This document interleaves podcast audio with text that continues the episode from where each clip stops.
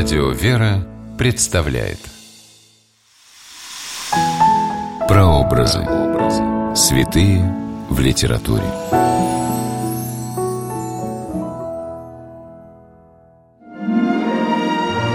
Читая стихотворения, посвященные историческим личностям, хочется узнать о них как можно больше. Здравствуйте!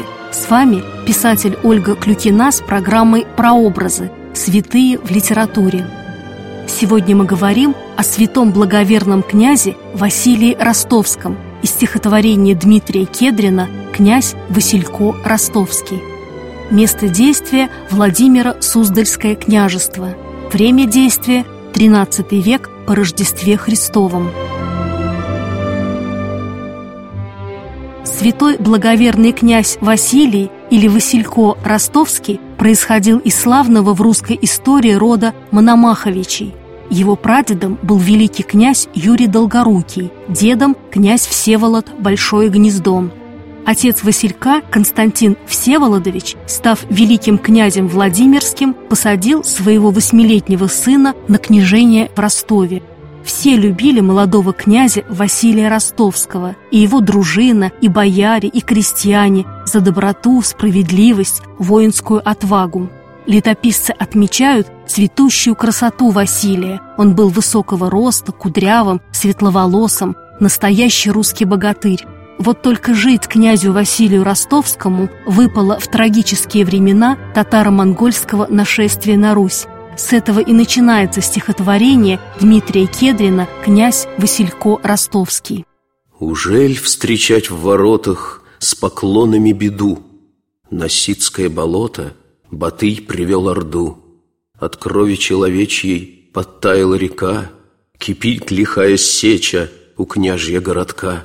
Врагам на тын по доскам взобраться нелегко, Отважен князь ростовский, кудрявый Василько. Битва с татарами на реке Сить, которую поэт образно называет Ситским болотом, произошла 4 марта 1238 года.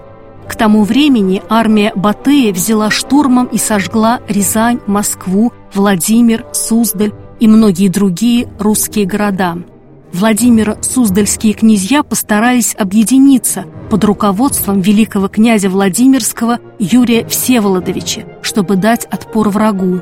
Но ни одна, даже самая сильная дружина удельного княжества не была способна отразить натиск многотысячной армии Батыя.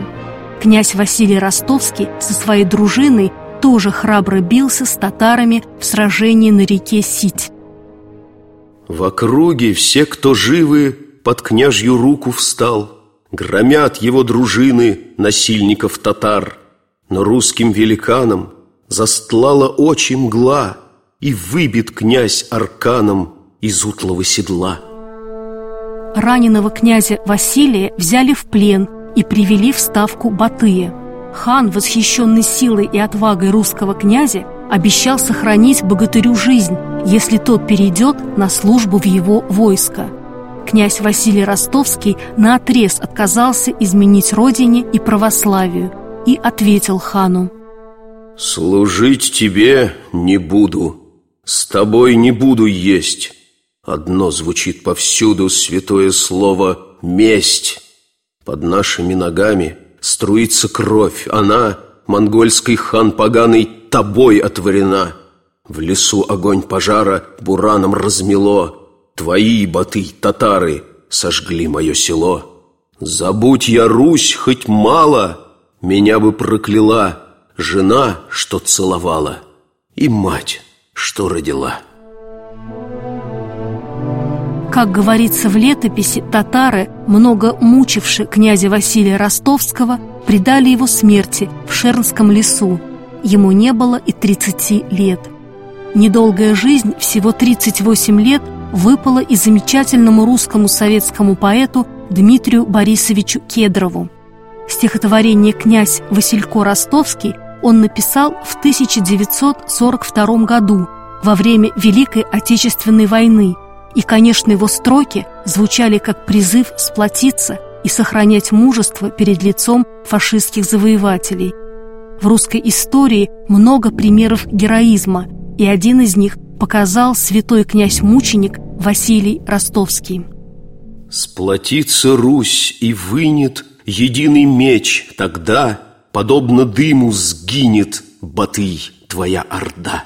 И умер князь Кудрявый, но с той лихой поры Поют герою славу седые гусляры. С вами была Ольга Клюкина. До новых встреч в авторской программе «Прообразы. Святые в литературе».